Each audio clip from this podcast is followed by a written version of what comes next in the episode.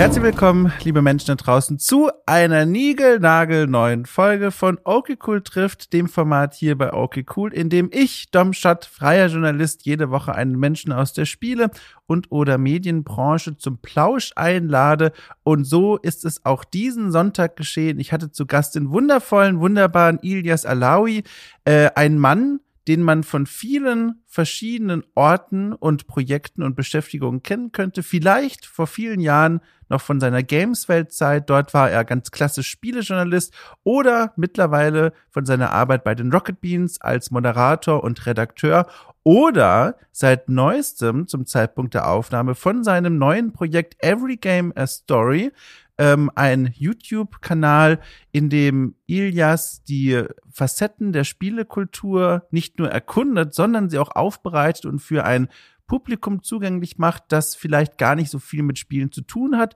aber sich äh, für die Phänomene dieser Community ins, äh, interessiert. Äh, er hat zum Beispiel schon ein Video gemacht über das Coronavirus und wie es die Gaming-Branche verändert hat. Äh, er hat jetzt auch ganz neu ein Video veröffentlicht zum Thema, ist die Gaming-Industrie diskriminierend? Ihr seht schon, die Themen sind wichtig, die Themen sind groß und vielfältig und da wird, glaube ich, in Zukunft noch eine Menge cooler Kram kommen. Und ihn hatte ich zu Gast, da überschlägt sich fast die Stimme, konnte es aber gerade noch so retten. und ihn hatte ich zu Gast und wir haben gesprochen über ganz viele Dinge, die seine Arbeit umgibt bei den Rocket Beans, aber auch bei Every Game a Story, wie er äh, zu diesem Kanal eigentlich gekommen ist, wie er das mit seiner jetzigen Arbeit bei den Rocket Beans balanciert, äh, wie er mit einer möglichen Drucksituation umgeht, nämlich dem Wissen, dass die Menschen da draußen etwas von ihm erwarten, nachdem sie ihn bei Patreon unterstützen unterstützt haben. All diese Themen und noch mehr über das sprechen wir. War sehr, sehr interessant. War auch schön, Ilias mal wieder zu hören. Wir sind befreundet. Wir haben uns vor langer, langer Zeit zuletzt gesehen. Und deswegen war es auch für mich ein ganz schönes Gespräch. Ich wünsche euch damit ganz viel Spaß und im Anschluss der Folge hören wir uns nochmal ganz kurz wieder.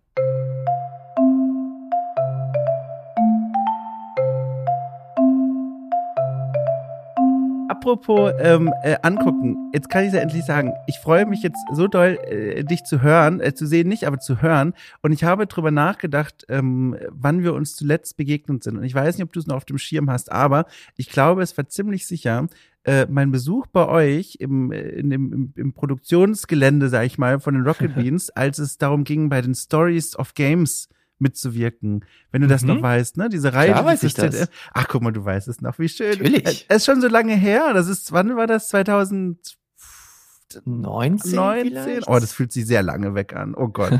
Ich hätte gedacht, es wäre viel länger her gewesen. Nee, ja, das war Quatsch, das ich habe das, ich habe das noch ganz genau im Kopf. Ähm, das war auch für die Pilotfolge, glaube ich sogar. Und äh, genau, da habe ich dich gefragt. Da ging es um No Man's Sky und ja. um das Galactic Hub.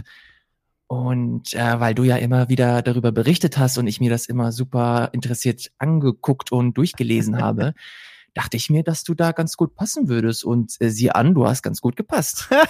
ja, das war richtig nett. Das war auch so cool, weil, weil, also alles, was ich immer so mache, ähm, was so Schnitt angeht und manchmal auch Video, wenn ich das mal als Auftrag irgendwie produzieren darf, das ist immer so self-learned. Und ich, das ist immer so ganz viel hingucken und zugucken und hoffen, dass es am Ende gut klappt. Und wenn ich, als ich dann bei euch war zum Beispiel, aber auch bei anderen Anlässen, wenn ich irgendwo mal eingeladen war, als es noch alles ging, dann ist das immer so spannend zu sehen, wie das Profis machen. Da waren ja wirklich Kameras richtig aufgestellt und die Beleuchtung wurde, wurde gecheckt und nochmal ein Weißabgleich und so. Das war sehr aufregend. Da fühlte ich mich so ein bisschen, als würde ich so, weiß ich nicht, so, so für so ein Praktikum da sein. Dann konnte ich richtig viel lernen und dann musste ich halt auch wieder gehen, leider. Das ist schön zu hören, weil ähm, wenn man ehrlich ist, äh, jeder hat sich das alles so ein bisschen äh, angelernt und, und sich das alles abgeguckt. Also bei uns ist das zumindest so, natürlich hast du die Mediengestalter, die Kameramänner und Frauen, du hast die Regie, die das natürlich intus haben und eine, eine fette Ausbildung gemacht haben. Ähm, als Redakteur hast du ja hauptsächlich ein Volontariat gemacht und ich hatte, ich komme ja aus dem aus dem Texthintergrund, also ich habe hauptsächlich getextet also mir hat keiner beigebracht, wie ich schneide oder mhm. wie ich jetzt Audio aufnehme oder so. Das ist halt wirklich alles auch selbst beigebracht, auch wie man ähm, visuelles Storytelling macht, also nicht nur auf dem Papier, sondern wie man auch interessante Stories äh, auf dem auf dem Bildschirm irgendwie hinkriegt. Das ist halt wirklich ähm, stellenweise Serien gucken und auch Frame für Frame durchgehen und dann sich diverse äh, Making-ofs angucken und so. Und irgendwann hast du halt so ein bisschen das Gefühl dafür. Und dann geht es natürlich auch darum, deinen eigenen Style und so zu finden. Und das finde ich eigentlich super spannend. Also vor allem, wenn man so ein bisschen Bock drauf hat und den Willen hat, so ein bisschen zu lernen. Also nirgendwo habe ich das, habe ich zumindest das Gefühl, kann man so viel mitnehmen wie aus dem, ja, aus dem Video, aus, aus dem Videobereich. Ähm, weil die Hürde vor allem auch nicht so hoch ist. Mittlerweile kann jeder mit dem Handy irgendwas aufnehmen. Und das ist halt auch echt gut. Also nur weil das jetzt nicht keine, keine fette Sony-Kamera ist oder eine Red Dragon oder was weiß ich, ähm, kannst du halt mega interessanten Kram machen. Also Videobereich finde ich so spannend, macht immer noch nach all den Jahren super viel Spaß. Ähm, bitte mach das weiter, bitte versuch weiter äh, zu lernen, weil äh, ich mache es immer noch und ich selbst nach all den Jahren sehe ich und und merke ich, wie ich mit jedem Tag etwas Neues dazulerne. Und das macht einfach Bock. Ohne dazulernen wird das sehr, sehr schnell langweilig, finde ich. Ja, voll. Also ich merke das auch bei, bei Okay Cool, da ist es jetzt vor allem eigentlich ja nur Podcast, aber auch da merke ich immer wieder, wenn ich mir Formate irgendwie ausdenke, die auf dem Papier total cool klingen, dann probiere ich die aus und dann merke ich so, okay, so 75 Prozent sind richtig cool und die übrigens 25 funktionieren nur so halb. Und dann so herauszufinden, an welchen Stellschrauben kann man denn da so drehen und auch mit dem Feedback der Leute da draußen, das macht schon viel Spaß. Aber eine ja. Sache, die, die, die da vollkommen rausfällt, also eine große Lernbaustelle, die, die jetzt bei Okay Cool nicht so notwendig ist, weil es da keine Videos gibt, äh, sind Sprechertexte.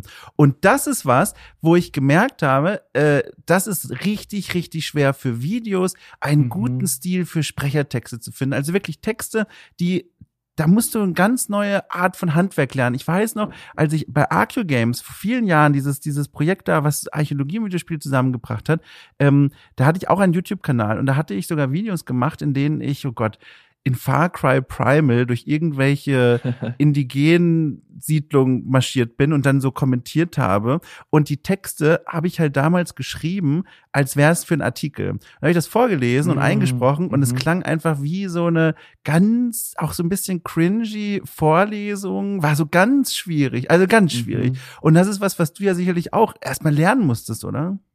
Ja, das war, das fand ich richtig hart. Also vor allem, äh, hat man sich das, wie gesagt, man hat sich das ja alles selber beigebracht und man denkt so langsam, ey, man hat's raus. Dann kommt das äh, ZDF und will eine, eine Pilotfolge von dir haben und dann schreibst du es so, wie du es gerne hättest oder so, wie du denkst, dass sie es gerne hätten und bekommst ein Skript zurück, das mehr rot als oh weiß hat. Ey, das war, das war echt, das war echt schlimm. Das war ein mega Knacks für das äh, Selbstbewusstsein. Aber gleichzeitig hat mich das so viel äh, gelehrt nochmal, mhm. ähm, weil du halt super viele neue Insights bekommst. Vor allem haben sie das auch mittlerweile, auch mit dem ganzen Funknetzwerk, haben sie ja mittlerweile auch die, Perspe äh, die Perspektive und die Expertise auch, dass sie, wie sie das ungefähr handhaben wollen und wie sie das ungefähr inszenieren wollen. Und dann kommt so jemand wie ich und versucht den hier den, den geilen Beitrag über No Man's Sky zu, zu schreiben. Und dann verstehen die erstmal die Hälfte nicht und haben halt keinen Plan, wovon ich rede. Und das war dann auch so der erste Moment, wo ich mir gedacht habe, fuck, du schreibst hier ja gar nicht für den Hardcore-Gamer oder mhm. für den Gaming-Enthusiasten, sondern du schreibst halt für die, ja, für die, für die Mainstream-Kultur. Mhm. Und das war, das war, will ich dir nichts vormachen, zum einen mega frustrierend, weil man komplett von vorne irgendwie gefühlt anfangen musste. Musste man letzten Endes zum Glück nicht. Aber trotzdem war das dann noch mal eine ganz krasse Umstellung. Aber das hat für mich, das, das war auch der erste Moment, wo ich mir selber gedacht habe, wow, das ist ein super spannender Bereich und den möchte ich für mich persönlich näher erforschen. Ja. Aber umso cooler, dass du das so offen erzählst, weil ich glaube, ähm, also ich kenne das von mir selbst auch, wenn ich bei Kolleginnen oder bei Kollegen auf die Arbeit schaue, auf die Ergebnisse dann natürlich, die es dann irgendwie ins Internet schaffen, denke ich mir ganz oft, mein Gott, äh, die, die können das schon richtig gut. Und dann mal so zu hören, dass der Weg dorthin oft gar nicht so einfach und stromlinienförmig und selbstverständlich ist, ne? Das ist so, eigentlich weiß man's, aber ich finde es sehr wertvoll, solche Geschichten immer mal wieder zu hören, so wie du gerade die geteilt hast, weil man dann nochmal daran erinnert wird, nee, das sind ganz oft Wege, die an einigen Baustellen durch oder vorbeiführen. Das ist nicht so einfach, wie es aussieht. nee, absolut nicht. Das ist sehr viel, sehr viel Commitment, sehr viele Tränen. Mhm. Ähm, und vor allem auch, keine Ahnung, wenn du, wenn du jemand bist, der an das äh, Imposter-Syndrom leidet, also das Gefühl hast, dass du dir irgendwie alles nur ermogelt und erschummelt hast, dann ist das halt echt nicht, nicht einfach. Ähm, deswegen ist es halt zum einen super wichtig, dass du äh, das Feedback auch halbwegs gut filterst, dass, äh, dass du das nicht persönlich nimmst, auch wenn das, das hört sich jetzt wie Floskeln und Klischees an, aber es ist halt tatsächlich super wichtig, mhm. erst einmal raffen zu lernen, wie man mit Feedback umgeht. Und nur weil dir jetzt eine Redakteurin sagt, ey, dein Text, den raff ich original nicht, was hast du da geschrieben? Und so finde ich das überhaupt nicht geil. Ist das natürlich zum einen extrem schmerzhaft, aber zum anderen ist das auch eine Möglichkeit, sich halt weiterzuentwickeln und äh, nach zwei Tagen äh, Trübsalblasen habe ich mich dann auch dazu durchgerungen, ähm, hier die äh, auf, die auf die Kritik einzugehen und habe halt auch versucht, in den in die Diskussion zu gehen. Und äh, ich fand nicht alles geil und man muss sich auch nicht alles, man muss auch nicht jede Kritik geil finden. Wichtig ist halt, dass man äh, am Ende ein Produkt abliefert oder an einem Produkt arbeitet, das man selber cool findet. wenn man da einen, einen Mittelweg findet zwischen, in meinem Fall war das jetzt ein Auftraggeber und, und mich persönlich, dann ist das auf jeden Fall eine, eine gute Grundlage, auf der man ja, auf der man aufbauen kann. Mhm. Hast du, kennst du auch dieses Phänomen, äh, dass du dann, mh, hm, oder lass es mich so erzählen, wie es bei mir passiert. Ich glaube, es ist ein bisschen einfacher zu verstehen, was ich meine. Äh, ich arbeite normalerweise hier in meinem Schreibtisch. Da stehen hier meine zwei Monitore, Tastatur, Maus, was man halt so braucht zum Arbeiten. Und das ist so mein Standard-Arbeitsplatz, ob jetzt Pandemie ist oder nicht. Und wenn ich hier Feedback bekomme auf Arbeit von mir, die ich irgendwo abgegeben habe oder auf Produktionen, die ich gemacht habe und Feedback bekomme. Und das ist so, bewegt sich in so einer zerstörerischen Dimension wie das, das du gerade beschrieben hast, mit ganz viel Rot, nur ganz wenig Weiß und Schwarz. Mhm. Ähm, dann habe ich bei mir beobachtet, ist es zum einen, tut es mir gut, zum anderen kann ich auch gar nicht anders, als physisch den Ort zu wechseln, um mich an diesem neuen Ort mit dem Feedback auseinanderzusetzen. Also in der Pandemie ist es jetzt eben die Couch, schön fünfeinhalb Kilometer Decken auf mich drauf und dann irgendwie im mhm. Dunkeln, weißt du, nochmal alles lesen und dann damit klarkommen, Feedback formulieren und rausfiltern, was kann ich davon lernen und so weiter. Aber ich kann nicht am selben Platz bleiben.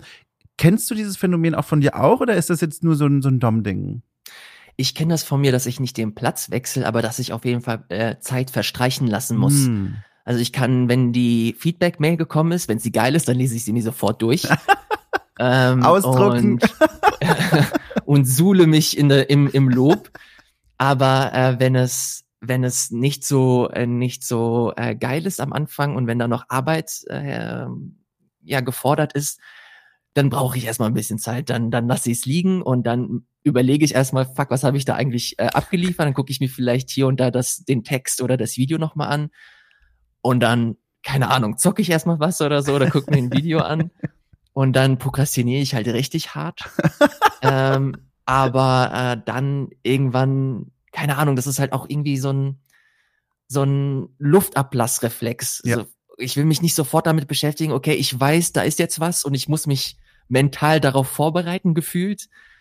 Und dann äh, widme ich mich der, äh, der Kritik und dann gucke ich, was ich da machen muss. Also ich, ich, ich finde das tatsächlich äh, relatable, wie der, wie der 18-Jährige heute sagt. ja, ich finde das vor allem auch sehr aufbauend für mich, das mal so zu hören. Das ist, das ist wirklich schön. Ähm, eine Sache, die du vorhin am Rande erwähnt hast, die ich ganz spannend finde, und das ist so eine, so eine These, die ich hier mit reingetragen habe, das ist ein viel zu großes Wort, aber eine Vermutung vielmehr. Ähm, Stories of Games, du hast es schon beschrieben, es war eine Produktion fürs ZDF, dreht sich so um, also um, um Phänomene aus der Spielkultur, einem ähm, größeren Publikum jenseits von Hardcore Gaming bekannter zu machen und vorzustellen und auch so ein bisschen mit Experten und Expertinnen-Stimmen zu füllen. Und das erinnert mich so ein bisschen in seinen in seinen Art, sich mit diesem Thema auseinanderzusetzen, an dein jetziges Projekt Every Game a Story. Ähm, und da habe ich mir gedacht, gab es vielleicht in dieser Arbeit an Stories of Games diesen Moment, wo du dachtest, ach guck mal, ich kann hier richtig viel lernen und dieser Ansatz macht mir Spaß. Ich möchte das gerne fortsetzen mit was eigenem. Oder war das eine Idee, die du schon vorher viel länger mit dir rumgetragen hast? Also so ein YouTube-Kanal, ein YouTube-Projekt, ein Videoprojekt zu starten, das sich auseinandersetzt mit Themen aus der Spielkultur und so zugänglich aufbereitet, dass da im Grunde jeder zugucken kann. Äh, nee, überhaupt nicht. Das kam, der, der Schlüsselmoment ist, äh, wie du auch skizziert hast, äh, der kam halt wirklich mit der Arbeit ähm, bei, für Stories of Games. Ach krass. vorher habe ich halt immer gedacht oder wollte ich immer, okay, ich will erklären, wie der Double Jump funktioniert und was ist die History der, des Double Jumps. Und halt wirklich sehr spitz für eine sehr spitze Zielgruppe. Und ähm, ich habe aber auch gemerkt, dass es zum einen ein sehr, sehr breites Angebot dafür gibt. Also vor allem, wenn du mal international schaust. Mhm. Du hast mit Game Makers Toolkit einen absolut brillanten YouTube-Kanal, der sich halt genau mit diesen Game Design-Phänomenen beschäftigt. Der ähm, Mark Brown heißt der, mhm. der halt wirklich äh, versucht, das so aufzuschlüsseln, dass das aufstrebende SpieleentwicklerInnen ähm, damit auch vielleicht was anfangen können und selbst vielleicht die Inspiration bekommen, zum einen zu lernen oder selbst vielleicht Spiele zu entwickeln.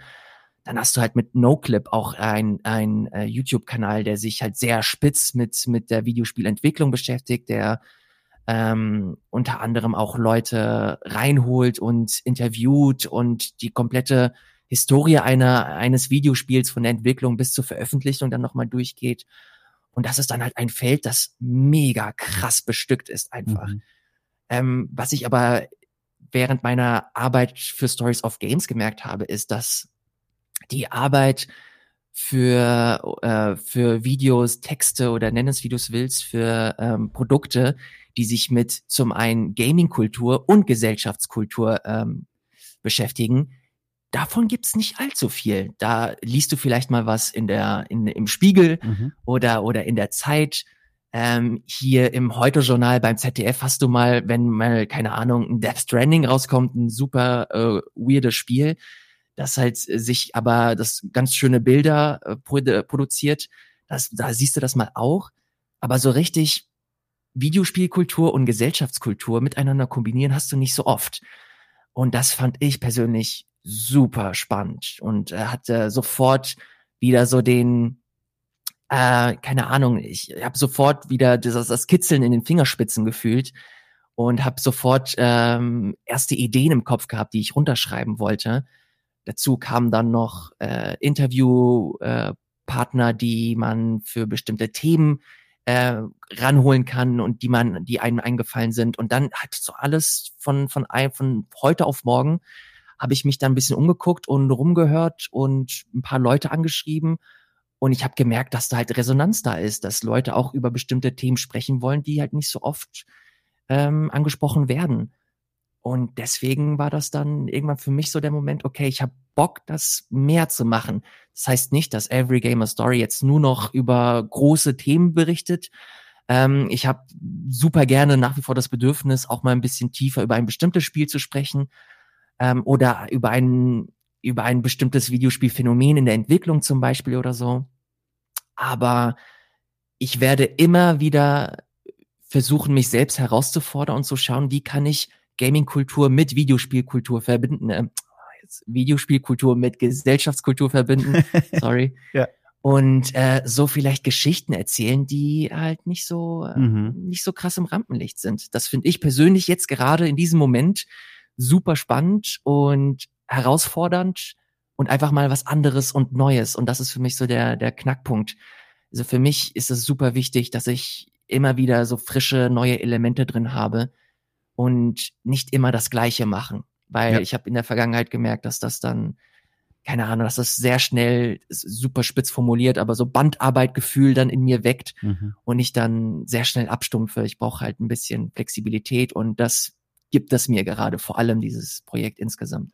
Ja, also ich hab's, weiß gar nicht, ob ich das schon so deutlich gesagt habe irgendwo. Vielleicht habe ich die irgendwo schon mal geschrieben, aber ich sage es jetzt nochmal. Ich finde das richtig toll. Es ist ja so ein bisschen äh, Bruder, Schwester, wie auch immer im Geiste von, von Okay Cool, mit dem Ansatz, so ein bisschen eine Brücke herzustellen zwischen einem größeren Publikum und diesem Nischenpublikum. Ich finde das richtig toll. Ich habe mit voller Begeisterung meine Unterstützung in den Patreon-Hut geworfen. Oh, das nee, ist wirklich. lieb. Ja, nee, ich, ich finde das, ich finde das so toll. Ich gucke da, ich gucke da so so gerne drauf. Also wortwörtlich, ich gucke mir diese bisher zwei erschienenen Videos sehr gerne an und habe mir die sehr gerne angeguckt. Ich schaue auch gerne zu und, und gucke, wie macht er das denn? Was kann ich denn davon mitnehmen? Ich finde das sehr interessant. Wie bist du mhm. denn so jetzt, warte mal, lass mich mal gucken, das sind jetzt so etwa zwei Monate, ähm, seit das erste Video dann wirklich veröffentlicht wurde. Wie bist du denn bisher so mit dem Feedback zufrieden? Also ich habe es hier gerade vor mir. Äh, wenn man jetzt einfach nur knallhart mal die Zahl nimmt, das ist ja das Einzige, was ich von außen einsehen kann.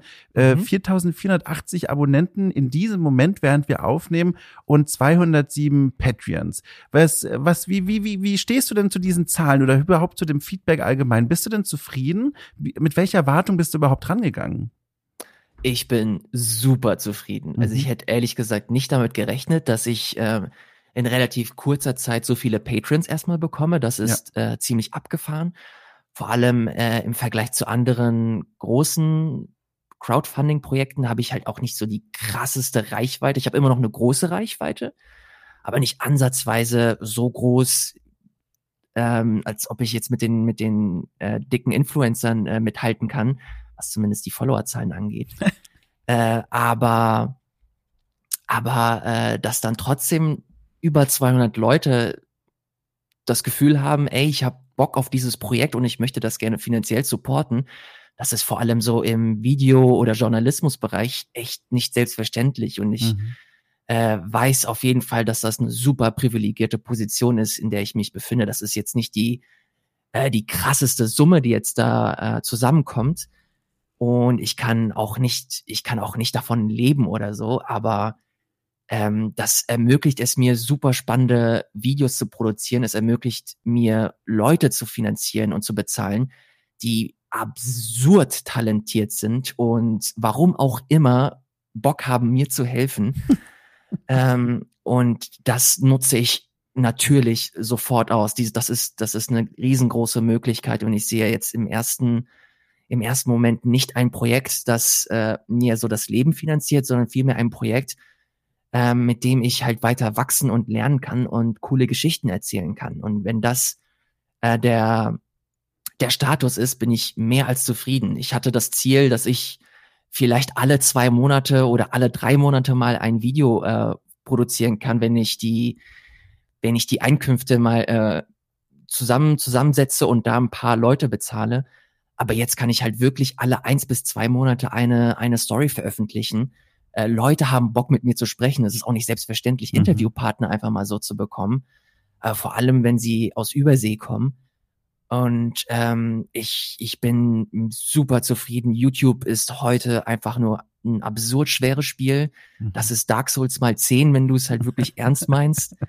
Ähm, und auch da, der Algorithmus ist jetzt, glaube ich, nicht mein bester Freund, vor allem, weil ich so die Devise habe, ich möchte das alles werbefrei machen. Und YouTube findet werbefreie Videos gar nicht geil, weil es mhm. natürlich auch äh, ja mit dir Geld verdienen möchte. Und mit mir verdient YouTube effektiv kein Geld. Und deswegen bin ich, stehe ich jetzt vielleicht nicht in der höchsten Gunst, was das angeht, aber das ist im ersten Moment egal. Es sind äh, fünf, im Schnitt sind das so 5000 Leute, die meine Videos schauen und das ist für den Anfang, für jemanden, der ein komplett neues Projekt äh, aus dem Boden stampft. Ich bin also ich kann mich beim besten Willen nicht beschweren. Das Projekt gibt es seit Februar. Hm. Ähm, ich bin in einer super privilegierten Position und ich freue mich sehr. Und ich habe auch wirklich sehr, sehr große Lust, das weiter auszubauen und aufzubauen und zu schauen, wohin die Reise geht. Das ist, ein, das ist eine super spannende Zeit gerade für mich. Hast du denn auch gemerkt, dass so diese, dieser erste große Schwall an, an, an Supportern, dass der auch so ein bisschen den Druck auf dich erhöht hat? Weil jetzt ist es ja plötzlich, wird das so real. Also ich kenne das auch von, von meinen eigenen Projekten, so wenn man dann diesen Start mal gewagt hat und plötzlich sind da Leute, die auch sich wirklich da einbringen, ob jetzt irgendwie, indem sie die Sachen teilen oder auch finanziell, da steht plötzlich nochmal so ein anderes Gefühl dahinter, weil man merkt, ach du liebe Zeit, da sitzen jetzt wirklich Leute quasi in der Aula jeden Monat oder jede Woche, wie auch immer, welchen Rhythmus man sich vornimmt und die warten da drauf, die freuen sich drauf, die wollen auch was. Macht das was mit dir? Hast du das schon gemerkt oder, oder bist du da 100% resistent, merkst du gar nicht? Oh Gott, ich wünschte es. ich wünschte es so sehr. Das ist lustig, dass du das fragst, weil ich dich äh, das Original fragen wollte. Ja. äh, das machst du ja jetzt schon ein bisschen länger, also zumindest das Crowdfunding-Projekt. Äh, äh, das ist ja für mich neu. Ich habe das nie vorher großartig gemacht. Ich habe das, wie gesagt, im Februar gelauncht und ich habe sehr, sehr großen Respekt davor gehabt, weil ich jemand bin, der generell ähm, profitiert, wenn es eine Deadline gibt. Ähm, und ich weiß, okay, es gibt ein Ziel und ich kann darauf hinarbeiten. Aber jetzt ist das so, dass ich, dass das jetzt mein privates Projekt ist und mir Leute Geld dafür geben. Und ich gerade zu Beginn sehr große Schwierigkeiten hatte, dass ich an einem Sonntag mal wirklich einen Sonntag habe und nicht das Gefühl habe, okay, du verschwendest gerade ja. deine Zeit, indem du auf der Couch sitzt und das zweite Mal Persona 5 spielst. Also was geht, was geht eigentlich mit dir ab? Und dann, äh, es hat sehr viel, da bin ich auch super froh äh, über das Umfeld, das ich habe, äh, sei es, sei es Freunde, Familie, die halt auch sagen, ey, du sabotierst dich einfach nur selbst, wenn du das Gefühl hast, dass du nicht Pause machst. Weil wenn dir deine Supporter so wichtig sind, dann gibst du dir oder gönnst du dir selbst die Pause, um halt guten Shit abzuliefern. Mhm. Und das ist dann, das, das hat es leider gebraucht, um mir dann irgendwann auch zu, die Augen zu öffnen und dann die Erkenntnis zu bekommen, okay, wenn du jetzt keine Pause machst, dann wird es entweder eh nur länger dauern oder das Produkt wird am Ende nicht gut. Und ähm, deswegen, nein, um Gottes Willen, ich bin nicht resistent und ich habe nach wie vor große, große Schwierigkeiten manchmal, wenn es darum geht, ähm, so das Private vom, vom Beruflichen zu trennen. Ähm, das siehst du jetzt auch mit dem, mit dem zweiten Video. Das hat zwei Monate gedauert. Mhm. Ähm, zum einen, weil das eines der ambi ambitionierteren Videos war, die ich jetzt äh, gestemmt habe mit ein paar mehr Interviewpartnern ich habe diesmal auch Consultants irgendwie noch gehabt. Ich habe ein paar Leute gefragt, die äh, ich darum gebeten äh, habe, dass sie nochmal über das Skript schauen. Die wollte ich dann auch unbedingt auch nochmal bezahlen. Das habe ich auch nochmal gemacht. Dann habe ich mir auch nochmal Feedback aus, aus ähm, der visuellen Sicht geholt. Ich habe mir nochmal einen extra Grafiker geholt, der nochmal drüber geguckt hat. Extra nochmal äh, mit meinem Kameramann gesprochen, ey, wie kann man das und das machen? Und zum anderen, auch weil ich saumüde war. Es war einfach super oh anstrengend alles. Und dann habe ich mir halt wirklich, habe ich mich durchgerungen und gesagt, jetzt machst du mal ein Wochenende einfach nichts. Und das ist echt, das, das hat, das macht Sachen mit dir. Das ist mhm. super, super anstrengend, wenn du, wenn dieser Druck für dich neu ist. Ähm, aber wie gesagt, am Ende weiß ich, das ist eine, das ist eine privilegierte Position, die ich habe. Und man muss einfach ein bisschen damit umgehen und ich lerne damit umzugehen. Ähm, aber ich bin auf jeden Fall nicht davon befreit, äh, diesen Druck von mir zu lösen oder so cool zu bleiben. Ich wünschte, ich, ich wünsche mir, ich komme irgendwann zu diesem, zu diesem Punkt. Weiß ja. nicht, wie ist es bei dir? Das würde ich mir, es würde mich ja. tatsächlich auch super interessieren. Also ich bin einmal schon auf die Nase gefallen. Die Leute, die mir hier bei meinen Sachen regelmäßig zuhören, die haben die Geschichte vielleicht schon mal gehört, aber ich erzähle sie trotzdem gerne. Ähm, es gab ein erstes Projekt, von dem habe ich eben schon kurz erzählt, dieses Arcu Games. Also du kennst es ja wahrscheinlich mhm. auch, damals hast du es mitbekommen. Ähm, ja. Da schwappte aus Amerika so eine coole neue Idee rüber von einem Archäologen namens Andrew Reinhardt, der gesagt hat, hey, Spiele sind ja irgendwie auch Kulturräume, am einfachsten nachvollziehbar, indem man guckt, guck mal, da stehen ja auch Ruinen rum, Assassin's Creed und so weiter. Das sieht ja alles ganz schön historisch aus. Und er ist Archäologe und hat gesagt, so, jetzt gehe ich da mal rein und gucke mal, wie wird denn Geschichte dargestellt in diesem Spiel. Und ich habe ja auch diesen, ich habe ja auch Archäologie studiert und dadurch diesen Hintergrund und dachte ich mir, geil, das ist ja eine voll coole Idee. Und weil ich dann einfach so bin, wie ich bin, habe ich mir nicht gedacht, ich mache das für mein Privatvergnügen, sondern selbstverständlich musste ich neben meinem damaligen 40-Stunden-Wochenjob äh, ein Projekt aus dem Boden stampfen namens Arcu Games, in dem ich oh quasi yeah. dann äh, regelmäßig mich da irgendwie darum gekümmert habe. Und das war erstmal richtig cool. Das war neben der Arbeit Arbeit so ein ganz wichtiges, kreatives Ventil, über das ich mich ausleben konnte. Viele coole Sachen gemacht. Wie gesagt, in Far Cry Primal bin ich rumgelaufen, habe mir Siedlung angeguckt. Das Radio hat mich dann interviewt und, und das war so cool. Habe ich gemerkt, mhm. das interessiert auch so viele Leute.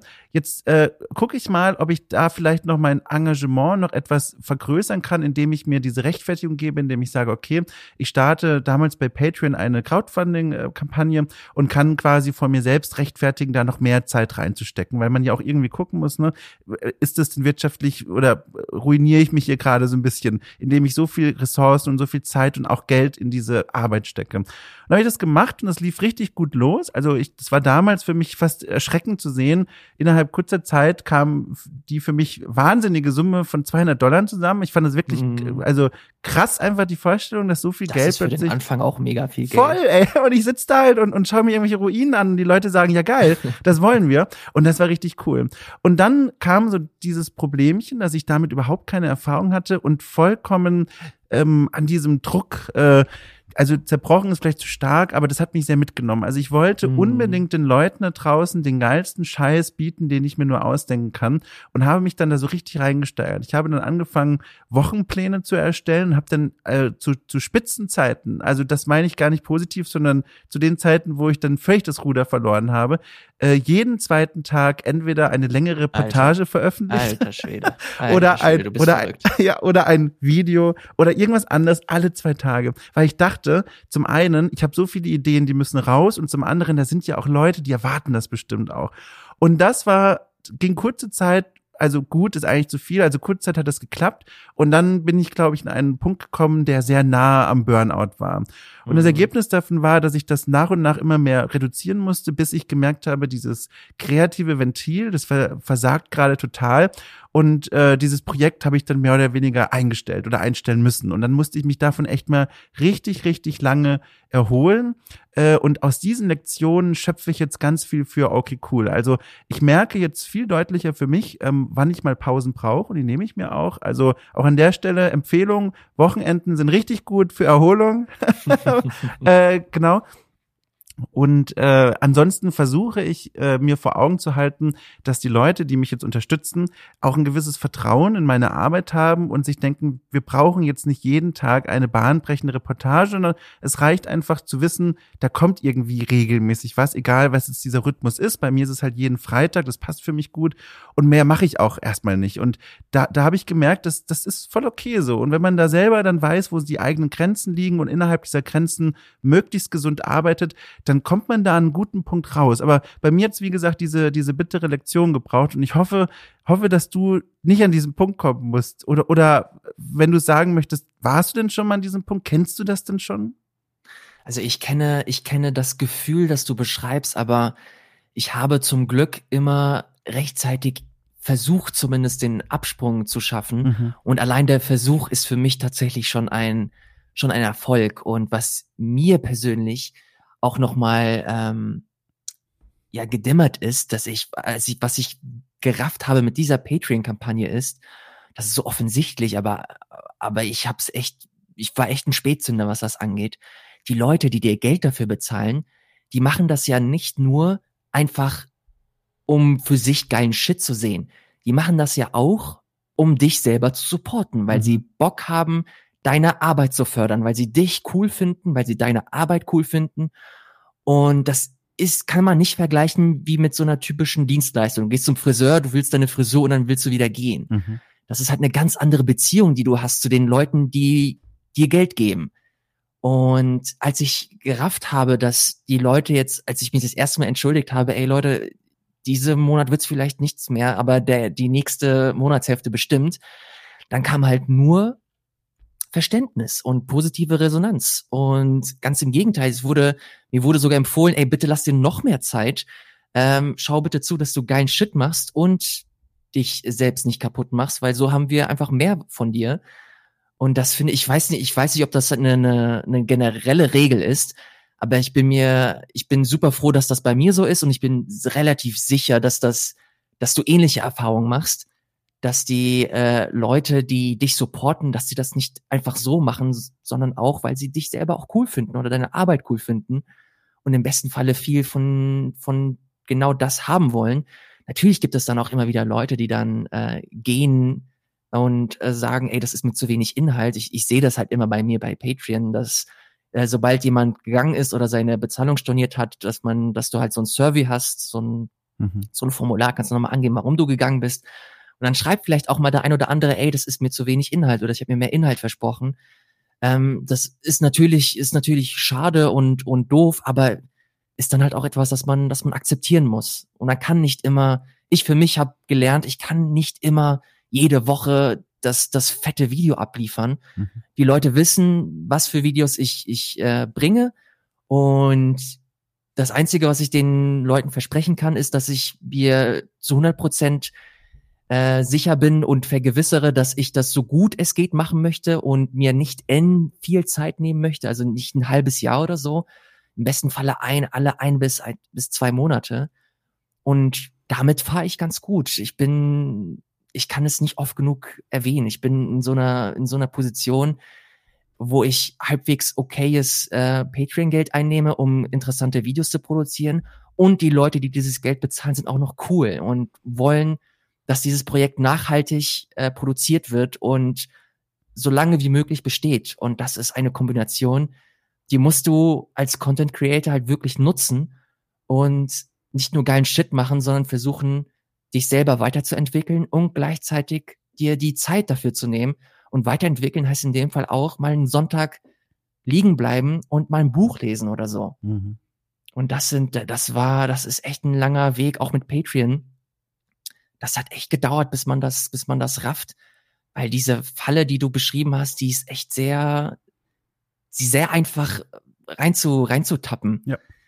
Ähm, aber wie gesagt, wenn man eine gute Community hat und vor allem sich selber ein bisschen kennt und weiß, wie man bisher so gearbeitet hat, dann ist das etwas, dass man das primär positive Eigenschaften hat und von dem man hauptsächlich wachsen kann. Also ich, wenn mir jemand empfehlen, äh, fragen würde, äh, ey, würdest du empfehlen, dass ich eine Patreon-Kampagne mache, würde ich erstmal sagen, hast du schon mal was gemacht? Hast du ein paar Videos gemacht? Hast du eine Zuschauerschaft? Wenn ja, bitte mach das. Das ist eine super geile Erfahrung, finde ich, die mir persönlich ähm, so viel gegeben hat bisher und ich, ich freue mich so sehr zu sehen, wie das, wohin die Reise geht, was das angeht. Ich würde auch sagen, mach das, aber hier ist noch eine Liste mit fünf goldenen Regeln für deine psychische Gesundheit, die du dir regelmäßig ja. durchlesen solltest. Absolut. Eine, eine davon ist übrigens, ähm, lieber Mensch, diese fiktive Person, zu der wir gerade sprechen und die dieses Projekt starten möchte, äh, bitte nimm nicht persönlich, wenn Leute äh, ihre Unterstützung beenden. Das ist ja. nämlich ein ganz spannendes psychologisches Ding. Da wollte ich dich auch krass. noch fragen, wie du damit umgehst, weil bei Steady ist es so und dort bin ja ich jetzt, äh, da kriegst du für jede für jedes abgeschlossene Abo, also jeden abgeschlossenen Support eine Mail, aber auch für jede Kündigung. Und äh, das finde ich hat also bei, vor allem am Anfang mit mir eine ganze Menge gemacht, weil ich gucke da nämlich auch so drauf wie du. Ich denke mir, guck mal da, das sind Leute, die unterstützen nicht nur, um jeden Tag irgendwie 90 Minuten Unterhaltung oder sowas zu bekommen oder Journalismus oder sowas, sondern die, die glauben auch so ein bisschen an deine Idee und was du da machst. Und das ist zum einen ein richtig cooler Gedanke, zum anderen aber tut es vor diesem Hintergrund dann umso mehr weh, wenn dann mhm. einer von diesen Menschen sagt so, nee, ich möchte das nicht mehr. Und da ähm, neigt man, glaube ich, dazu, mit jeder Kündigung also so ein bisschen zu überdenken, mache ich denn gerade hier was falsch? Sollte ich was ändern oder so? Und da muss man, finde ich, richtig so einen, so einen, wie, wie sagt man das denn? Also so, so, so eine Mentalität entwickeln, zu sagen, nicht jede Kündigung muss sofort als Kritik an meinem, an meinem, an meiner ja. Idee und meiner Arbeit gesehen werden. Und selbst wenn, kann man das ja abgleichen und sagen, na gut, ich bin trotzdem zufrieden, wie es ist. Und ich finde das auch so krass, ähm, bei meinen Kollegen bei The Pot, für die ich ja regelmäßig auch äh, Sachen produziere als Auftrag, ähm, da habe ich auch mitbekommen, das hat, glaube ich, der Jochen Gebauer ganz offen mal in der Folge erzählt, ihn hat es auch ziemlich belastet zu merken, immer wieder, äh, wenn Leute dieses Abo beendet haben. Und da ist es halt so krass, die sind ja schon seit Jahren dabei. Und dann zu hören, dass man sich auch nach Jahren noch nicht so daran so richtig gewöhnen kann, finde ich schon interessant. Also, und wie ich raushöre, du kriegst auch dieses Feedback und denkst dir, ja, ja, ja, das macht auch was mit mir. Die erste Kündigung, die ich bekommen habe, ich habe das richtig persönlich genommen. Oh, scheiße. Das war so. Das war aber auch wirklich, also ich habe das Projekt gelauncht und es kam, es kam so die die erste Welle rein und man ist mega euphorisch. Ja. Boah, so viele Leute haben Bock auf meinen Inhalt. Zwei Wochen später kam die erste Kündigung Scheiße. und ich kenne den Namen noch und ich so, Alter, wie kann das sein? Ich mach so geilen Shit, was ist los mit dir? ähm, aber, aber dann weiß man natürlich auch, okay, jetzt, jetzt chill mal einfach mal, beruhig dich und ähm, vielleicht hat sich zum einen die, die Situation geändert, also die, die finanzielle Situation hat sich geändert mhm. oder vielleicht finden, haben die ersten Videos dieser Person auch einfach nicht gefallen. Dann muss man das auch einfach akzeptieren, dann ist das halt so. Was ich gemacht habe, ähm, diese, äh, diese erste Kündigung, die habe ich nur so gut in Erinnerung, weil ich wie du diese Mail bekommen habe. Was ich gemacht habe, ich habe sofort das allererste, nachdem ich diese Mail bekommen habe, ist diese Mail-Notifications auszumachen für Leute, die kündigen. Das hat, das hat mir persönlich sehr geholfen. Dann gucke ich nur noch sporadisch, also ich muss dann halt wirklich immer in diesen Tab reingehen, um zu schauen, okay, wer hat jetzt gekündigt, wer ist jetzt weggegangen und wer nicht. Aber jetzt habe ich auch viel mehr Kontext, weil in diesem Mail stand auch nicht, warum man gegangen Mhm. ist oder so. Ich weiß dann halt auch immer, okay, diese Person ist gegangen, weil es gibt zu wenig Inhalte oder ähm, sie wollte mich von Anfang an nur für eine bestimmte Zeit supporten oder die finanzielle Situation hat sich geändert. Also man hat halt viel mehr Informationen, mit denen man arbeiten kann, äh, wenn man das vergleicht mit einer Mail, die einfach sagt, du bist scheiße und deswegen ist jemand gegangen. Genau das ist ja auch die Standard-Mail von Patreon. Nein, um Gottes Willen. Ja. Ähm, aber äh, es ist ja, Kontext ist hier in dem Fall super wichtig, Ja. aber ich, ich will das zu 100 Prozent unterstreichen. Äh, macht das nicht wie ich, nimmt die erste Kündigung nicht persönlich, weil es kann alles passieren. Ähm, die Supporter können entweder keinen Bock mehr auf die Inhalte haben, was man halt auch einfach hinnehmen muss. Es ist okay, es ist vollkommen in Ordnung und man muss nicht sofort alles hinterfragen und auch nicht seine Inhalte hinterfragen. Ähm, wichtig ist, dass man grundsätzlich selber Bock auf die Inhalte macht, hat, auf die, die man produziert und die man selber macht. Und wenn das gegeben ist und wenn es Leute da draußen gibt, die das mögen und so sehr mögen, dass sie immer noch gewillt sind, dich zu supporten und auch über eine längere Zeit für, einen, für eine nachhaltige Produktion, dann äh, kann's, kann man sich eigentlich nicht mehr wünschen.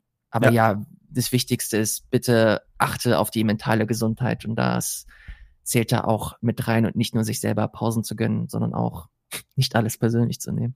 Apropos Pausen, wie balancierst du das eigentlich mit deiner anderen Arbeit? Du bist doch immer noch äh, Redakteur und Moderator bei Rocket Beans. Bist du da, hast du da deine Arbeitsstunden reduziert oder wie? Weil diese, diese Recherchen und diese ganze Arbeit, die du da reinsteckst, du hast ja schon beschrieben, das ist ja auch für die Leute, die es noch nicht gesehen haben, übrigens sowieso Empfehlung, aber um es mal vor Augen zu führen, das ist ja auch hochqualitativ produziert. Das kostet ja auch Zeit und, und, und so weiter. Wie, wie, wie, wie balancierst du das denn? Ich habe tatsächlich meine Arbeitszeit äh, verkürzen können. Mhm. Also ich habe von Anfang an bin ich sehr äh, transparent mit dem mit dem Thema umgegangen, dass ich zu ähm, den Redaktionsleitern gegangen bin und gesagt habe, dass ich gerne dieses Projekt machen möchte. Ich habe es ja mehrmals auch schon bei Rocket Beans äh, selber gemacht. Also ich habe ja auch ähnliche ähnliche Videos auf dem auf dem Sender und auf dem YouTube-Kanal äh, produziert. Aber ich hatte einfach das Gefühl, dass das nicht so der richtige, das ist einfach nicht der richtige Ort dafür. Mhm. Ähm, der, die Resonanz ist vielleicht auch nicht so mega hoch. Wir haben auch einfach äh, ansonsten ganz andere Inhalte. Also meine, meine Videos, die ich dann versucht habe, so ein bisschen in meinem Style zu produzieren, waren dann halt auch so ganz komische schwarze Schafe äh, im Vergleich zu den, äh, zu den fetten Let's Plays mit Eddie, Booty, Simon und hast du nicht gesehen? Mhm. Oder zu den anderen Inhalten, die wir machen. Das war, ähm, das hat sich so angefühlt, als ob ich da irgendwas versuche, gezwungen, was reinzudrücken. Und das hat sich irgendwie nicht mehr so ganz richtig angefühlt. Ähm, die, die Verantwortlichen wollten zwar, dass ich weiterhin äh, dort produziere und, und äh, das äh, damit äh, kombiniere, aber das hat das dann irgendwann nicht mehr hergegeben. Vor allem, wenn ich habe ja auch andere andere Tätigkeiten, die ich da äh, verfolge. Und zwar äh, betreue ich eigene äh, eigene Sendungen. Ich habe äh, eine Let's Play-Reihe mit mit dem guten Wirt ähm, Mhm. und einfach andere Sendungen oder Sendertätigkeiten. Und dann noch on top versuchen, in meiner normalen, regulären Arbeitszeit solche Videos äh, zu produzieren, zu recherchieren, zu schreiben, zu vertonen und hast du nicht gesehen und zu schneiden am Ende äh, das hat es dann zeitlich nicht mehr hergegeben. Und das war für mich so die beste, die beste Lösung, dass ich äh, meine Arbeitszeit ein Stück verkürze. Äh, wenn ich für den Sender arbeite, dann arbeite ich zu 100 Prozent für den Sender und kann die Inhalte liefern, die dem Sender persönlich helfen. Und in meiner, in meiner eigenen Zeit kann ich die Projekte machen, auf die ich zu 100 Prozent ähm, stehe oder wo ich der Meinung bin, dass die mich zu 100 Prozent weiterbringen. Und das hat man dann, ja, deswegen haben wir diese Lösung halt irgendwie gefunden und das funktioniert bisher eigentlich ganz, ganz gut. Ist nicht immer perfekt. Manchmal merke ich dann, dass vier Tage, ich habe gerade eine Vier-Tage-Woche, Mhm. manchmal reichen dann nicht vier Tage und dann ähm, macht man dann doch Überstunden. Äh, das eigene Projekt will dann aber auch nicht zu kurz kommen und dann arbeite ich dann doch wieder in, in das Wochenende rein. Also ich habe noch nicht, ich habe es noch nicht zu 100 Prozent raus, aber es läuft deutlich besser als als gedacht, wenn ich ehrlich bin. Also ich habe, ich kann mir die die äh, drei Tage Mittlerweile sind es zwei Tage. Ich versuche mir immer mindestens einen Tag komplett freizunehmen in der Woche. Gut. Dann arbeite ich vier Tage für den Sender, zwei Tage arbeite ich für den, äh, für meinen eigenen YouTube-Kanal. Und das läuft bisher eigentlich ganz gut. Ähm, deswegen ist es auch der Grund, warum ich dann vielleicht nur alle eins bis zwei Monate was abliefern kann. Aber dann kann ich sicher sein, okay, da stehe ich hinter und ich weiß, dass das eine, ein Qualitätslevel erreicht hat, das ich auch abliefern möchte und mit dem ich zufrieden bin. Und bisher funktioniert das so ganz gut. Fulltime hätte ich das ehrlich gesagt nicht hingekriegt. Das wäre nee. unmöglich. Es sei denn, ich arbeite dann wieder am Wochenende und dann hast du schnell wieder äh, diesen Moment, wo dir dann alles zu viel wird und dann kriegst du gar nichts mehr hin und das ist dann Nee, das wäre dann persönlich am, am traurigsten. Dann haben wir Arcu Games 2.0, ganz ehrlich. Das ist ja, also oh das ist, das, das, das wäre nix. Aber, aber krass, finde ich sehr spannend, diese Balance. Hast du denn auch das Gefühl, die Balance, die du jetzt hast äh, zwischen jetzt Rocket Beans und Every Game a Story, dass das auch, weil das sind ja, hast du ja selber auch beschrieben von der Ausrichtung her, da gibt es zwar Berührungspunkte, aber es geht doch in unterschiedliche Richtungen. Ist diese Balance was, was du jetzt sehr genießt, wo du sagst, guck mal hier, da werden die beiden Leidenschaften von mir irgendwie ausgefüllt und angesprochen? Oder merkst du, dass so viel vielleicht, weiß ich nicht, das eigene Körpergewicht, das eigene Schaffensgewicht doch gerne in die eine oder andere Richtung noch stärker ausschlagen wollen würde? Das ist immer so eine, so eine Tag-zu-Tag-Entscheidung. Also es gibt so ein, es gibt so Wochen, wo ich mich einfach mega auf das äh, auf das Pokémon Let's Play freue und dann spiele ich mit wir, setze ich mich hin und spielen wir zwei Stunden Pokémon. Ähm, das ist einfach, das ist cool und es macht einfach mega Spaß. Ähm, und dann gibt es so Wochen, wo du an so einer Story arbeitest und du dir denkst, Alter, da steckt noch so viel drin. Mhm. Man kann noch so viel rausholen und ich würde am liebsten nichts anderes machen, außer noch mehr ähm, Gesprächspartner mir zu suchen und zu schauen, wie man diese Story noch geiler aufbauen kann. Ich würde mir noch einen Grafiker am liebsten holen, dann machen wir ein riesen fettes Projekt raus. Ähm, aber ich muss am Großen und Ganzen sagen, dass das eine super angenehme Position ist, in der ich mich gerade befinde, weil ich in der einen, in der einen Hälfte der Woche kann ich mich so um den klassischen äh, Sendebetrieb kümmern. Das bedeutet dann für mich auch so ganz klassisches Videospiel, ähm, ganz klassische Videospielberichterstattung. Ein Spiel kommt rein, man zockt es, man redet darüber und dann auf zum nächsten Spiel. Mhm. Oder man macht, man arbeitet an einer Unterhaltungssendung, einer bestimmten Show, irgendein, neuen, ein, irgendein neues Konzept ist reingekommen oder schreibt man selber, dass man umsetzen möchte, das halt so ein bisschen klamaukiger ist, mehr auf Entertainment. Und dann gibt es halt noch die eine große Leidenschaft von mir und das ist halt eben der Journalismus, ähm, die auch immer stärker wächst und mein, meine große Ambition ist das, immer besser zu werden. Ähm, ich würde mich heute aber nicht großartig entscheiden wollen. Ja. Ich mag das, ich genieße das sehr, sehr gerne. Ähm, weiß aber, dass so meine, meine Wurzeln und das, wo ich hin möchte, ist halt der Journalismus. Das ist so die große Liebe von mir. Das ist, ich bin, ich sehe mich selber als der, als ein ambitionierter Storyteller. Ich mag es, Stories zu erzählen. Nicht, weil ich der Meinung bin, dass ich da großartig gut drin bin, sondern einfach, weil es mir wirklich unheimlich viel Spaß macht. Und ähm, ich bin, bin davon überzeugt, dass es dir auch so geht, dass du weißt, äh, wie es sich anfühlt und was, was da, äh, was da alles so drinsteckt in diesem Thema. Und deshalb, es gibt Leute bei uns in, dem, in der Firma oder im Sender, die halt einen sehr, einen sehr starken Entertainment-Hintergrund äh, haben mhm.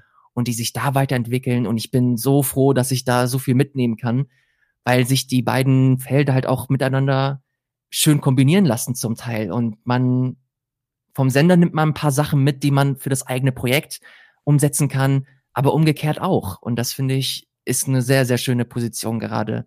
Und ähm, ja, ich, ich genieße das, will mich heute, würde mich heute niemals entscheiden wollen, weiß aber für mich, für die Zukunft, wenn ich die nächsten fünf bis zehn Jahre sehe, wo ich mich gerne sehen möchte.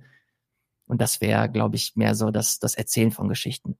Spannend. Also das heißt nur, weil jetzt aktuell bei Patreon, was ich sehr interessant war als Beobachtung, noch nicht dieses klassische Ziel drin ist für solche journalistischen Projekte. Hier ab Summe X äh, mache ich das Ganze zu einem wesentlichen Teil meines Jobs oder vielleicht sogar hauptberuflich.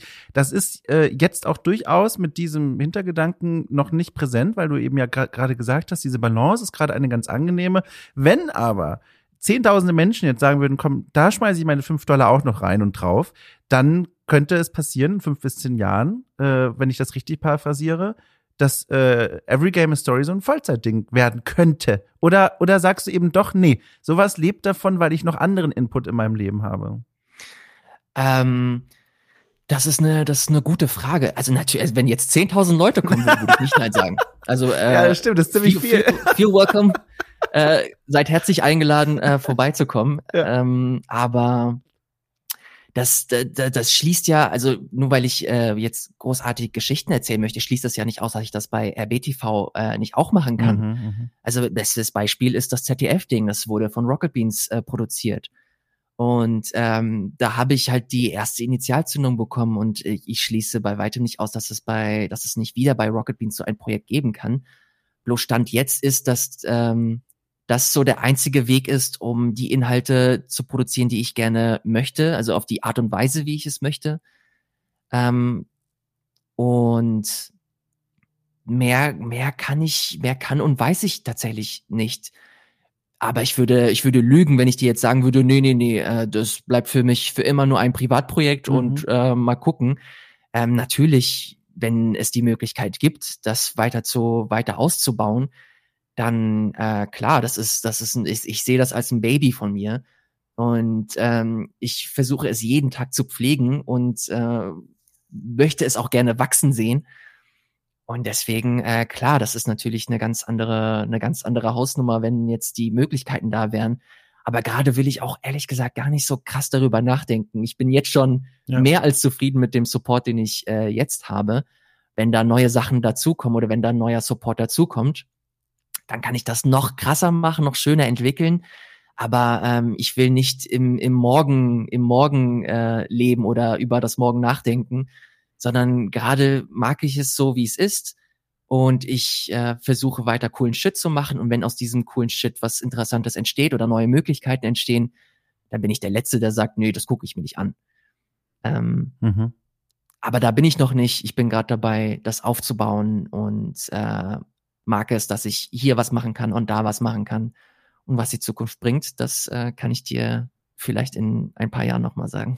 Mann, ey, ich beneide dich um diesen, ach, um diesen Blick in die Zukunft, der so ganz genau den Horizont im Blick hat und vor allem nicht drüber hinausgeht. Ey, ganz ehrlich, ich, ich, ich habe immer da, ich, ich, ich habe immer diese, diese Visionen, diese Wünsche, diese Wunschvorstellung und da muss ich immer, das ist ja schon ein Erfolg für mich, dass die mich nicht den ganzen Tag reiten, aber dann sowas wie zum Beispiel, ich hätte also, ach Gott, ich so Lust, äh, so ein Format zu haben jetzt bei Okay Cool, wo ich Leute bei sich daheim besuche und quasi diese Art von Gespräch, die wir gerade führen, so eine Art okay cool trifft wieder machen, nur in der Wohnung der Person, wo auch so Beobachtungen aus der Umgebung mit einfließen, Geräusche aus der Umgebung. Aber das ist viel aufwendiger und auch irgendwie teurer zu produzieren mhm. und liegt noch gar nicht in Reichweite. Aber ich merke jeden Tag, ich habe das immer so im Kopf und ich muss immer richtig aufpassen, dass mich das dann nicht so, dass mich das nicht die ganze Zeit beschäftigt, diese Vorstellung, okay, wie könnte man das planen, wie würde ich denn zuerst gerne treffen wollen. Da beneide ich dich um deine, wie sie klingt, sehr bodenständige rationale Sicht auf die Dinge. Also das fühlt sich für mich sehr gesund an, was du da so erzählst. Das ist lieb. Äh, ich bin auch nicht davon davon befreit. äh, ist, ja, so. ist, ja, ist ja ist ja nicht so, dass ich nicht so, dass ich denke, ähm, dass ich dass ich nicht äh, grob weiß, wohin die Reise gehen möchte. Das, mhm. das beste Indiz dafür ist meine Patreon-Kampagne. Ja. Da habe ich als das größte Ziel für mich ist, dass ich irgendwann wieder Dokumentation machen möchte. Mhm. Das ist für mich das, das höchste der Gefühle. Das ist für mich die Masterclass, wenn es darum geht, Videos zu produzieren. Zumindest im journalistischen Bereich. Mhm. Da habe ich schon meine ersten Gehversuche gemacht ähm, und da habe ich einfach gemerkt, wow, das ist nochmal ein, ein ganz anderes Anforderungsprofil, das du mitbringen musst. Ähm, um halt interessante Geschichten zu erzählen. Und ich weiß, da will ich hin, da will ich hin und da muss ich auch hin, weil, ähm, wie gesagt, ich muss das immer ein bisschen für mich frisch halten und schauen, dass ich neue, neue Impulse, neue Konzepte, neue Ideen ausprobiere. Aber gleichzeitig versuche ich auch realistisch zu sein und sage, okay, das ist jetzt vielleicht nicht was für, für morgen, sondern das ist was für, für übermorgen. Mhm. Und ähm, arbeite mich Schritt für Schritt daran. Also ich versuche nicht zu sehr daran zu denken, wenn es die Möglichkeit gibt, äh, kannst du Gift draufnehmen, dass ich sie beim Shop verpacken werde mhm, und mhm. sofort diese äh, Dokumentation produzieren werde. Auch wenn es mich äh, privat selbst auch was kosten wird, äh, da wird Patreon höchstwahrscheinlich nicht in diesem Moment reichen. Aber äh, wie gesagt, ich will mich da nicht zu sehr äh, zu sehr mit befassen. Ich konzentriere mich auf das Hier und Jetzt. Das macht mir jetzt auch schon Spaß. Und wenn es soweit ist, dann gucke ich mal, gucke ich mal, was die, ja, was die Zukunft oder was die Situation so bringt. Ist vielleicht komisch, jetzt hier so gegen Ende so eine grundlegende Frage mal zu stellen, die man wahrscheinlich eher am Anfang erwartet hätte, aber ich finde, das passt dir gerade ganz gut. Wolltest du denn eigentlich schon immer Spieljournalist werden? Also war das schon immer so ein Ding, wo du gesagt hast, keine Ahnung, als Teenager, als Kind, weiß ich nicht, boah, also ich möchte mal gerne, wie meine großen Helden, nehme ich einfach mal an, in der Zeitschrift auch irgendwie über diese Spiele schreiben? Oder gab es da irgendwas anderes, was dich eigentlich mal in eine ganz andere Richtung geführt hat? Also ich wusste auf jeden Fall, dass ich ähm, definitiv irgendwas mit Schreiben machen möchte. Ja. Das kam aus dem aus dem Hintergrund, dass ich eine sehr, äh, die ich sehr sehr schätze, eine sehr äh, tolle Deutschlehrerin hatte, die versucht hat, mich auch immer zu fördern und die auch immer gesagt hat, ey, du schreibst toll, ich mag deinen Stil, ähm, mach mal bitte was. Und dann hat sie mir damals auch empfohlen, ey, bewirb dich mal bei der Lokalzeitung und mach da mal was. Und wenn du das machst, kriegst, kriegst du ein Plus ähm, und Plus. Das, oh Gott, wie lange ich das nicht mehr gehört ja, habe. Ja, stimmt. Ins, ins Klassenbuch. Man kriegt ein Plus. Oh Gott, ja. habe ich seit zehn Jahren nicht mehr gehört. Länger. Oh Gott, krass. ja. Und das habe ich auch gemacht. Und dann habe ich ähm, tatsächlich auch einen Artikelauftrag bekommen. In der, in der, im Rüsselsheimer Echo war das. Ach geil. und dann habe ich in der Lokalzeitung ein bisschen geschrieben. Das war halt wirklich ist lächerlich eigentlich Aber schon. Cool. Was ist ein paar Anzeigen, die ich da abgetippt habe oder die ich selber nochmal umformuliert habe aber trotzdem, dass das Gefühl, so seinen eigenen Text auf gedrucktem Papier zu sehen, das verkauft wird für Geld, mhm. das ist schon crazy. Und das war schon der erste Moment, wo ich dann wusste, okay, das ist mein Weg, das will ich machen. Und ich weiß, was für eine krasse, was für ein krasses Geschenk das ist, das so früh, äh, so früh zu wissen, was man ungefähr machen möchte. Ich kenne Leute, die heute noch ähm, mhm. zweifeln und sagen, ist das jetzt der richtige, richtige Weg, den ich hier eingeschlagen habe? Das hatte ich zum Glück nicht. Ich wusste immer, dass ich ähm, was schreiben wollte, dass ich mehr so in den, in den Journalismus eventuell gehen will. Und das hört sich jetzt auch so mega klischeehaft an, aber wo ich dann wirklich wusste, okay, Gaming, ich glaube, da, das könnte was werden, das mich interessiert, war, als ich Indie Game The Movie geguckt habe. Ach das war, das war, das war ein Film, der mir gezeigt hat, wow, Gaming ist ja nicht nur einfach Kellerkind und man zockt und mhm. man ist mhm. ein Nerd, sondern da, da kommen zum einen nicht nur coole Geschichten bei rum, sondern auch richtig schöne Bilder. Ähm, ich weiß gar nicht, wie der, wie der Film heute gealtert ist, aber das war damals für mich so ein krasser Augenöffner mhm. und für mich der erste Impuls, in Richtung Video zu gehen wo ich dann wirklich gemerkt habe, was so, was, was da so alles möglich ist.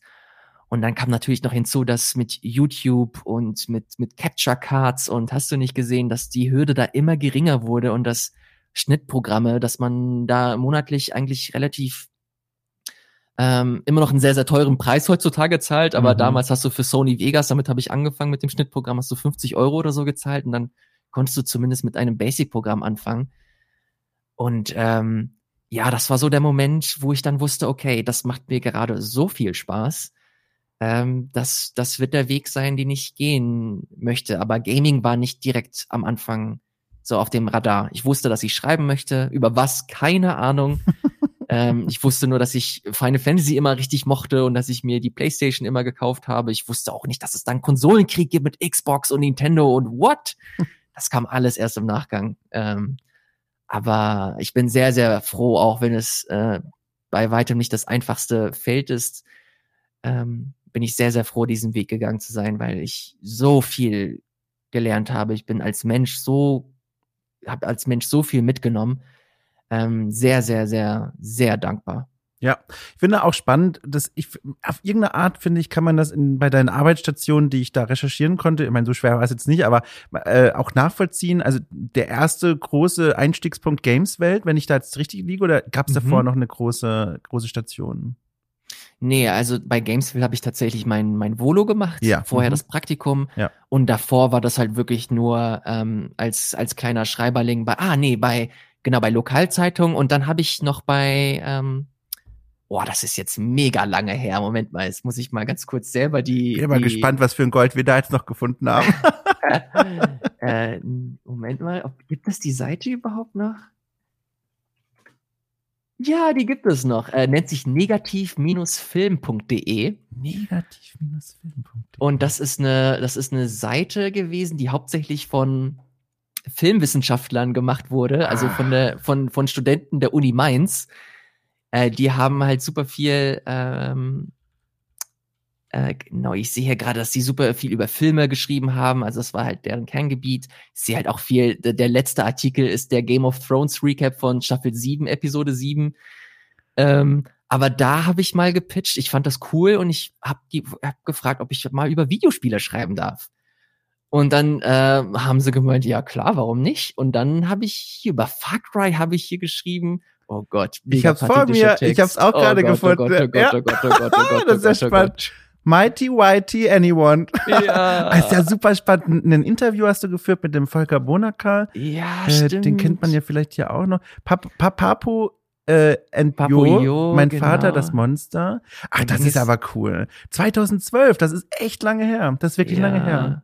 Verrückt, stimmt. Ja, cool. ja, habe ich ganz vergessen. Aber das sind so meine ersten, meine ersten Gehversuche gewesen. Geil. Die waren auch mega cool. Also das sind äh, Leute, die das auch primär so in ihrer Freizeit gemacht haben. Und dann haben die sich auch nochmal hingesetzt, haben sich meinen Text angeguckt, äh, super viel redigiert, weil ich auch absolut nichts konnte. Ähm, aber weil ich absolut nichts konnte. aber äh, da habe ich auch super viel lernen können. Also es ist so krass, voll schön, das wieder zu sehen, aber ich kann mir das nicht durchlesen. Ich weiß nicht, wie es dir geht, aber ich kann mir oh, alte Arbeit nicht mehr also. anschauen. nee, komm. nee, meine eigenen. Nee, das ist äh, der Klassiker, nee. Aber das ist auch immer schön. Ich bin da immer ganz beruhigt, wenn ich das merke, weil das heißt ja, also das nehme ich da zumindest immer raus.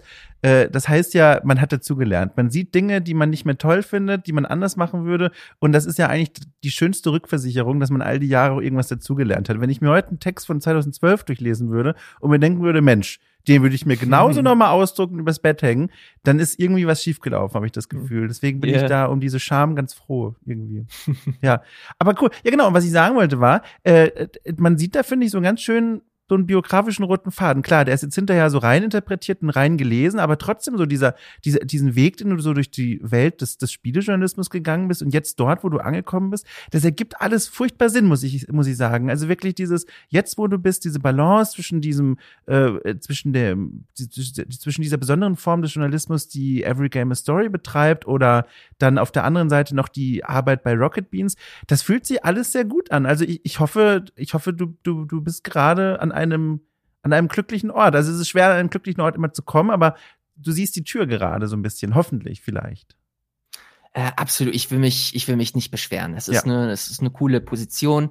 Ähm, es ist auch immer gut zu wissen, was man, was man möchte und, und wie man das bekommt.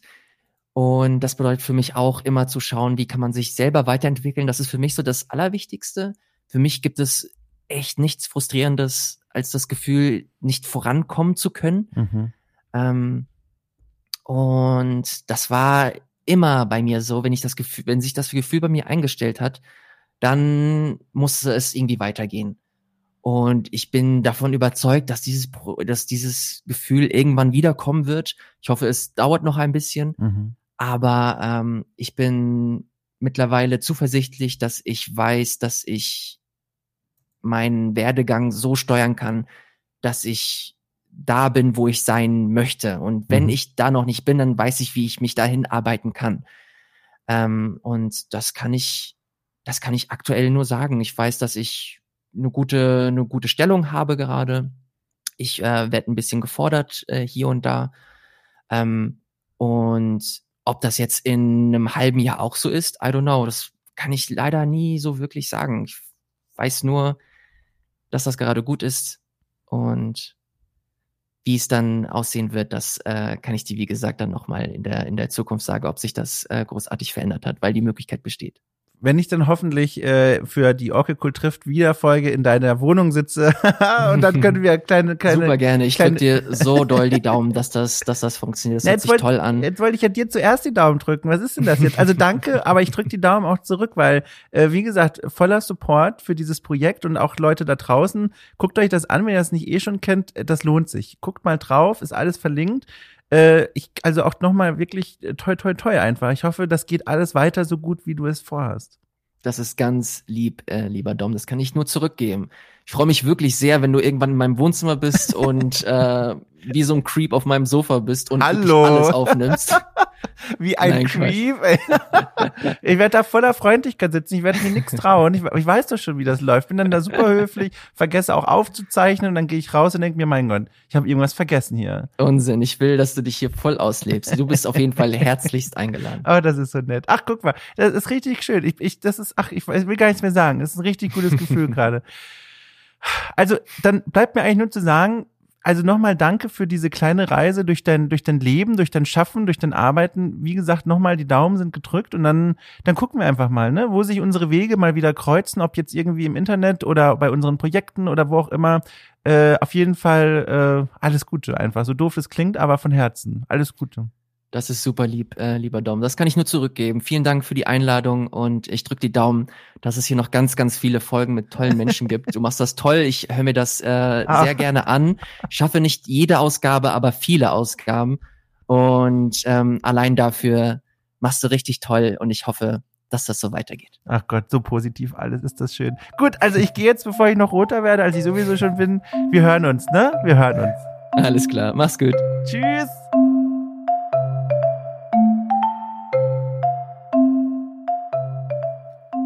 So, das war mein Gespräch mit Ilias. Ich habe mir in der Zwischenzeit äh, eine kleine Duftkerze angemacht. Äh, und zwar äh, ist eigentlich jetzt völlig überflüssige Info, aber ich möchte es gerne teilen, weil die mir gerade so ein bisschen den Vormittag rettet.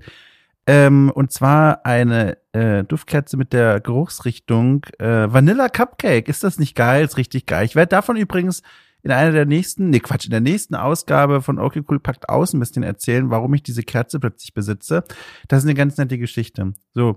Ansonsten, ich danke euch fürs Zuhören. Wir hören uns nächste Woche wieder. Wenn ihr in der Zwischenzeit euch denkt, Mensch, ich würde gern mehr von Dom hören und den Dingen, die er so macht, es gibt die Möglichkeit, Okay Cool finanziell zu unterstützen und zwar bei Steady.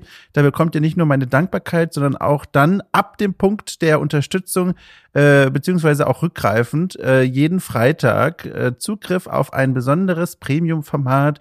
Ähm, ich hole Spieleklassiker nach und bespreche sie mit Gästen. Ich frage Expertinnen und Experten zu drängenden Fragezeichen, die mich umgeben. Äh, und da gibt es jeden Freitag was Neues. Ähm, und wenn ihr äh, diese, diese Welt an neuen Inhalten freigeschaltet habt, könnt ihr natürlich auch an, auf alle Folgen zugreifen, äh, die bereits rausgekommen sind. So, äh, das war jetzt eine ganz schön lange Abmoderation nochmal, ist egal. Jedenfalls danke euch für eure Unterstützung, für die lieben Worte immer wieder. Das freut mich sehr. Und wir hören uns nächste Woche Sonntag wieder.